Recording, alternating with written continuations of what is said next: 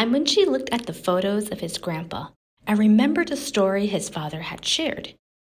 Grandpa Barton once fled to the forest to avoid the attack of the baboon army, Aimunchi recalled. Fortunately, he met Grandpa Redding. The two of them worked together to dig traps and was able to escape from the baboon army. After that, they became good friends, Aimunchi said happily. Opa exclaimed, I never knew that was how they met. Aimunchi went on and said, The baboons destroyed the treehouse and even broke the shells that Grandpa Barton gave to Grandma Andor.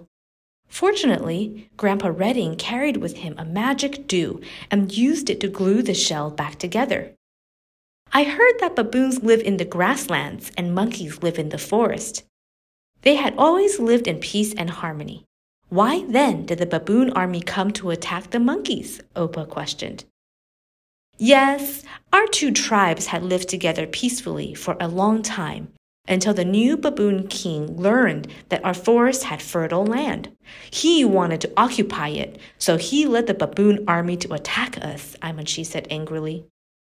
Although Grandpa Barton led his tribe to defend the forest, under the fierce attack of the baboon army, the sacred stone that had protected the monkey tribe for hundreds of years fell and broke. All the banana trees withered. This scared away the baboon army and ended the war, Aimunchi said sadly. Then, even if the baboon king had succeeded in occupying the forest, without the sacred stone, he would not have been able to grow other fruits. Both the monkey and baboon tribe were worse off. War only causes everyone to lose, Opa sighed. You're right. Beyond hurting each other, the war also destroyed our favorite forest. A lot of trees were cut down.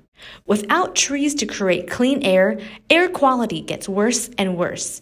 We had worked so hard to protect the forest, only for the baboons to destroy it, Aimunchi said sadly. Aimunchi, don't be sad. At least the baboon army was scared away and the war ended, Opa comforted Aimunchi. But after the collapse of the sacred stone, what else happened? Did Grandpa Redding and Grandpa Barton discover other secrets? Opa pondered. Do you want to know what important secrets are hidden in the sacred stone? Stay tuned for the next episode. Many more adventures are waiting for you.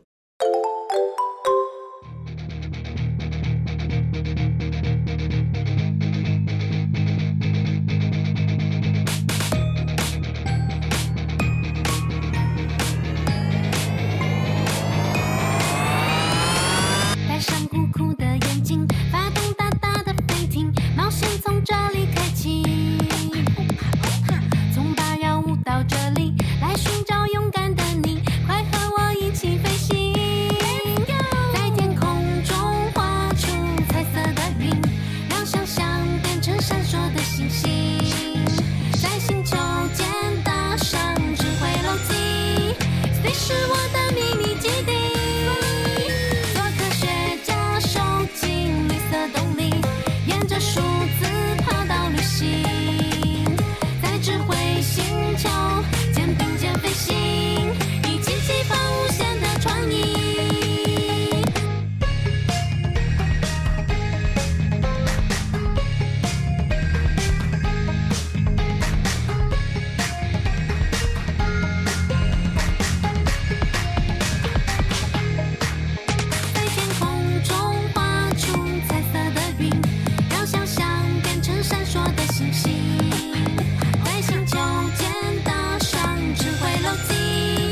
你是我的秘密基地。